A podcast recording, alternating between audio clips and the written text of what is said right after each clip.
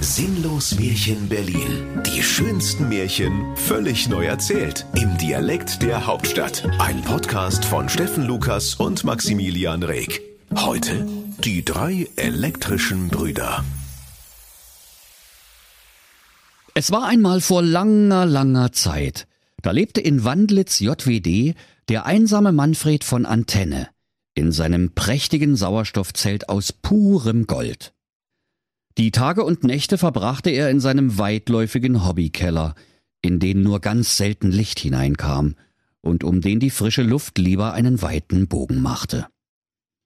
Weil der unermüdliche Technikbastler von Antenne immer nach Lötzinn und nach elektrischem Blödsinn roch, musste er sein ganzes Leben lang alleine bleiben. Denn keine Frau mochte mit ihm zusammen in seinen schmuddligen Junggesellen-Hobbykeller hinabsteigen. Das unterirdische Gemäuer aus Beton war voll mit Kabeln, Messgeräten, Widerständen, Dioden und Röhren, die sich über die Jahre angesammelt hatten, weil Manfred von Antenne der beste Bügeleisen- und Föhnreparierer im deutschen demokratischen Märchenwald gewesen war. In den vielen Jahren hatte er es zu einem stattlichen Vermögen an Kabelsalat gebracht. Da könnt ihr euch vorstellen, liebe Kinder, dass es nicht lange gedauert hat, bis der arme, einsame Manfred von Antenne es in all dem Gerümpel kaum noch bis zum Kühlschrank geschafft hat. Nachdenklich murmelte er vor sich hin. So ne Scheiße mit der Scheiße. 200 Puls bald, sag ich dir. Immer wenn ich mir mal ein Kilo Tiefkühlerbsen aus dem Gefrierschrank holen will, muss ich erst ne Klettertour durch mein Elektroschrottgebirge machen. Wahrscheinlich muss ich mal ordentlich ausmisten, mein Keller mal aufräumen, Mensch, sonst krieg ja nie ne Frau.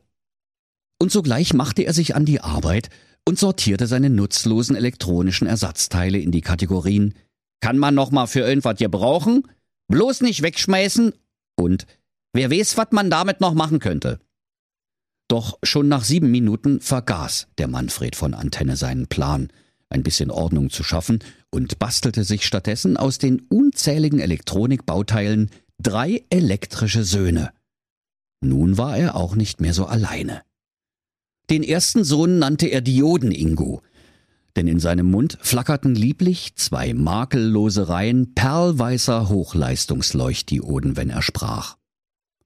Seinen zweiten elektrischen Sohn nannte der Manfred von Antenne zärtlich den Lötkolben Sören. Denn bei ihm war die Nase aus einem Lötkolben gemacht und glühte stets rot. Wenn der Lötkolben Sören mal Schnupfen hatte, dann fiel kein Tröpflein herab, sondern verdampfte an seiner Nasenspitze, dass es nur so zischte. Den dritten, sehr rechteckig geratenen Sohn, den nannte der Manfred von Antenne liebevoll Leiterplattenlutz, weil er quadratisch, praktisch und gut war. Als es nun daran ging, den drei elektrischen Söhnen eine künstliche Intelligenz einzubauen, da merkte der Manfred von Antenne, dass in der Märchenhauptstadt Berlin wegen einer Missernte ein Mikrochipmangel herrschte. Und er deshalb mit dem Vorlieb nehmen musste, was gerade an intelligenten Hausgeräten da war. Und so bekam der Dioden-Ingo den Verstand des Staubsaugers, der Lötkolben Sören erhielt das Elektronengehirn der elektrischen Zahnbürste und weil die Mikrowelle nur Japanisch konnte, musste sich der Leiterplatten Lutz mit dem Verstand des Toasters zufrieden geben. Als die drei elektrischen Söhne zu stattlichen Androiden herangewachsen waren, da sprach der Manfred von Antenne liebevoll zu den drei kabellosen Brüdern. So, Freunde, folgender Sachverhalt. Seht euch bitte diesen Berg Sondermüll in meinem prunkvollen Hobbykeller an. Dit alles soll einmal einem von euch gehören. Ihr seid nur alt genug, um auf eigenen Jummifüßen zu stehen, deshalb hinaus mit euch in die weite Berliner Märchenwelt. Seht zu, dass aus euch auch was gescheitert wird. Ihr sollt ja nicht so enden wie ich. Und wer von euch die steilste Karriere hinlegt, der solltet hier alles alleine besitzen. Da dachten die drei elektrischen Brüder dankbar.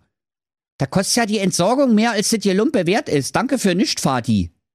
Luden an der Steckdose ihre Akkus auf und machten sich auf in die große, weite Welt. Bei den Gebrüdern Grimm im Kontrollzentrum der Märchenmatrix fing indessen ein Warnlämpchen an, hektisch rot zu blinken. Jakob Grimm der am Schaltpult im Märchenhauptstadt-Kontrollzentrum gerade ein Nickerchen gemacht hatte, öffnete langsam ein Auge und sprach Hä? Was ist denn hier los?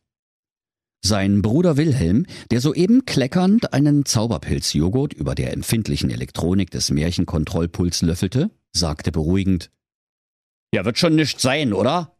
und aß mit vollen roten Backen seelenruhig weiter, während sein Bart vom Joghurt immer weißer wurde. Der erste Sohn der Dioden-Ingo von Antenne machte derweil eine Lehre zur Baustellenbarke mit Beleuchtung. Und weil er ein höflicher Roboter war, konnte er nicht anders als bei jedem vorbeifahrenden Auto Jute Weiterfahrt zu rufen. Da blinkte er wie eine alberne Weihnachtslichterkette auf einem Plattenbalkon im Märchenhauptstadt Neubaugebiet Hellersdorf JWD. Und bald war er der Beste in seinem Ausbildungsjahrgang.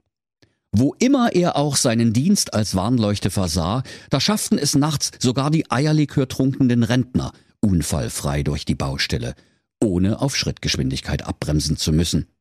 Eines Tages sprach der Autobahnbaustellenkönig Mirko Mörtel der A-Hundertste mein lieber Dioden-Ingo, die größte Leuchte in der Berliner Märchenhauptstadt bist du nun wirklich nicht, aber als Warnbarke bist du die Idealbesetzung. Ich ernenne dich hiermit feierlich zum Vollpfosten. Und du mache, dass du bis zum Abendbrot zu Hause bist. Dein Vati wartet bestimmt schon mit nem Tellerchen lecker Schraubenmüsli auf dich. Hau ab! Da blinkte der Dioden-Ingo voller Freude, wie das Riesenrad im Plenterwald am Republikgeburtstag, verlor vor lauter Freude einige Tropfen Batterieflüssigkeit und machte sich quietschend und scheppernd im Hopserlauf auf den weiten Weg zu seinem Vater nach Hause. Im Märchen-Matrix-Kontrollzentrum der Gebrüder Grimm war Jakob inzwischen aufgewacht und betrachtete auf einer riesigen Wand voller Bildschirme auf denen gleichzeitig die unterschiedlichsten Märchen aus allen Ecken der Märchenhauptstadt abliefen, fassungslos die Übertragung von Märchenüberwachungskamera 16. Wilhelm, hier stimmt doch was nicht. Sag mal, ich erkenne das Märchen überhaupt nicht mehr wieder. Hast du den Bullshit programmiert? Ja, wer denn sonst, du fauler Sack? antwortete der Wilhelm Grimm. Du pennst doch sowieso bloß den ganzen Tag. Ja, aber kick dir das doch mal bitte an, sagte Jakob. Seit wann sind denn die drei Brüder selbstgebastelte Roboter aus Schrott? Sag mal, hast du Lack gesoffen? Und wieso hast du da einfach die Mutter weggelassen? Mensch, du weißt doch, dass Märchen ohne Mütter immer in die Hose gehen. Die Mutter weggelassen, die Mutter weggelassen, äffte der Wilhelm Grimm schnippisch seinen Bruder nach. Dann fuhr er fort. Wir haben keine Mütter mehr im Lager, weil du mal wieder keine nachbestellt hast, du Fatzke. Irgendwann sparst du unsere Firma noch mal kaputt und in der Werkstatt haben wir nur noch eine einzige böse Stiefmutter. Die ist total löcherig. Und außerdem, ja, keine Mutter ist immer noch besser als eine böse Stiefmutter, die ständig Luft verliert. Alle zwei Stunden musst du die an der Tanke aufpusten, sonst hängt die wie ein Handtuch über der Sofalehne. Ist ja gut, ich hab's verstanden, sagte der Jakob Grimm zerknirscht. Jetzt haben wir den Salat. Der Lötkolben Sören hatte indessen vorne den Lötkolben als Nase und hinten einen Tauchsieder, den sein geschickter Vater ihm als Ringelschwänzchen eingebaut hatte. Also heuerte er in der Kneipe zum durstigen Dödel an und wurde der beste Bierwärmer in der gesamten Berliner Märchenhauptstadt. Viele magenleidende Senioren dankten es ihm mit reichlich Trinkgeld. Weil er aber einen so hohen Stromverbrauch hatte, sprach eines Tages der Gastwirt, den alle nur den Zauberpilsner Peter nannten, Warmes Bier kommt so langsam aus der Mode, mein Freund. Und deshalb, mein lieber Lötkolben Sören, hier hast du ein übertrieben jutet Arbeitszeugnis. Damit kriegst du locker eine Umschulung zur Heißklebepistole. Heißesten Dank. Ich könnte wetten, du bist der wärmste von euch drei Brüdern. Da glühte die Spitze vom Lötkolben Sören vor Stolz so rot und so fröhlich wie der Hintern eines sehr, sehr kleinen Pavians im Berliner Zoo. Und er rief, Danke, Piep, Meister, Tüdelülülüt. Und hopste lustig seinen Stecker hinter sich herziehend nach Hause zu seinem Vater Manfred von Antenne. Im Kontrollzentrum der Märchenmatrix hämmerte Jakob Grimm inzwischen unablässig mit der Stirn auf die Tischplatte. Sein Bruder Wilhelm reichte ihm schnell zwei Aspirin und einen Eisbeutel, strich sich hektisch seinen Bart, dass die Läuse nur so sprangen und sprach dann ich hol jetzt das Nothämmerchen. Dann hauen wir die Scheibe vom Märchenmelder ein und drücken auf Not aus. Dann sprang er behende zum Nothämmerchen.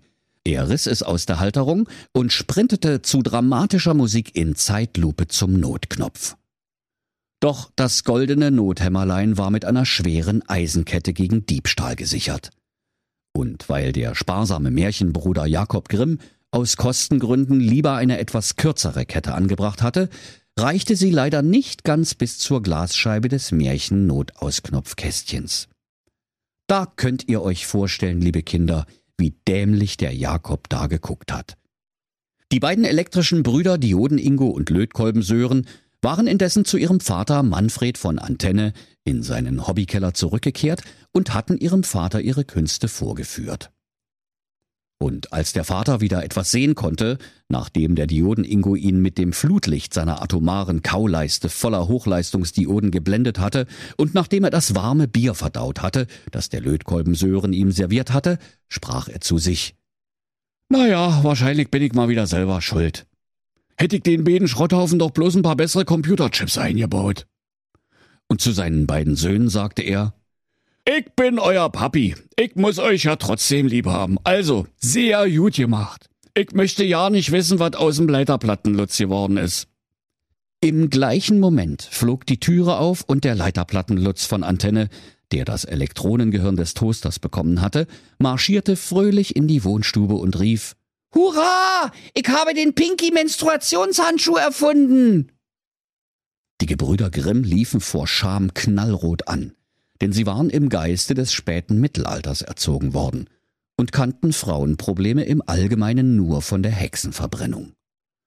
Aus dem großen Schaltschrank roch es indes verdächtig nach verschmorter Elektronik, und im Sicherungskasten der Märchenmatrix knallten reihenweise die Sicherungen heraus, wie die Sektkorken beim Neujahrsfeuerwerk am Brandenburger Tor. Oh, Kernschmelze im Prozessorkern! Rief Jakob mit weit aufgerissenen Augen. Rette sich, wer kann! Frauen und Kinder zuerst! schrie Wilhelm aus Leibeskräften. Falscher Text, erwiderte Jakob. Sind ja ja keine Weiber hier. Kick dich doch mal an! giftete Wilhelm zurück. Dann weißt du auch warum! Die Gebrüder Grimm rafften zankend und voller Eile ihr hölzernes Waschzeug und ihren jeweiligen Lieblingsteddybären zusammen und stopften einige Paar Boxershorts aus grobem Sackleinen in ihre Märchenhauptstadt Aldi-Tüte. Dann luden sie sich pralle Schatzkisten voller wertvollem Plunder und Gelumpe auf ihren Rücken, machten das Licht aus und schlossen den Kontrollraum der Märchenmatrix von außen zweimal ab. Wilhelm Grimm schluckte sogleich den Schlüssel herunter. Sie hängten einen Zettel an die Tür, auf dem geschrieben stand Wir waren das nicht. Dann riefen sie sich ein Taxi zum Berliner Märchenhauptstadtflughafen und desertierten diskret nach Mallorca-Herzegowina, bis Gras über die Sache gewachsen war. Der Erbauer der drei elektrischen Brüder, Manfred von Antenne, saß währenddessen betrübt in sich zusammengesunken in seinem Hobbykeller und wusste nicht, wem er den großen Altelektronikhaufen vererben sollte, weil seine drei selbstgebastelten Söhne alle in etwa gleich dämlich waren. Nur Leiterplattenlutz mit dem Mikrochip des Toasters, der war besonders peinlich gewesen. Also sprach der Manfred von Antenne. Ich habet. Ich nehm die drei Flitzpiepen wieder auseinander und baue mir endlich ne Frau. Und so schwang er den Schraubenzieher, nahm die Lötkolbennase vom Lötkolbensöhren zur Hand und baute sich aus den Einzelteilen seiner dämlichen Söhne ein prächtiges Roboterweib, das so schön war, wie eine elektronische Registrierkasse aus purem Gold. Darüber hinaus verfügte sie über einen Durchlaufkühler für Bier, und wenn sie eine Rumpfbeuge vorwärts machte, dann konnte man auf ihrem ausladenden Heckspoiler knusprige Buletten braten, dank des kunstvoll transplantierten Tauchsieders von Lötkolbensöhren. Und sie lebten miteinander fortan glücklich und zufrieden. Doch warum sie 14 Tage später und auf sehr unglückliche Weise ineinander verhakt in der Notaufnahme vorstellig wurden, das, liebe Kinder, ist schon wieder ein ganz anderes Sinnlosmärchen. Und wenn sie nicht gestorben sind, dann lachen sie noch heute. Das war ein Radio PSR Sinnlos Märchen. Der Podcast, in dem Steffen Lukas die schönsten Märchen völlig neu erzählt. Im Dialekt der Hauptstadt. Alle Folgen hören Sie in der Mehr PSR App und überall, wo es Podcasts gibt. Sinnlos Märchen Berlin. Ein Radio PSR Original Podcast. Erzähler Steffen Lukas. Autoren Maximilian Reg und Steffen Lukas. Eine Produktion von Regiocast, deutsches Radiounternehmen.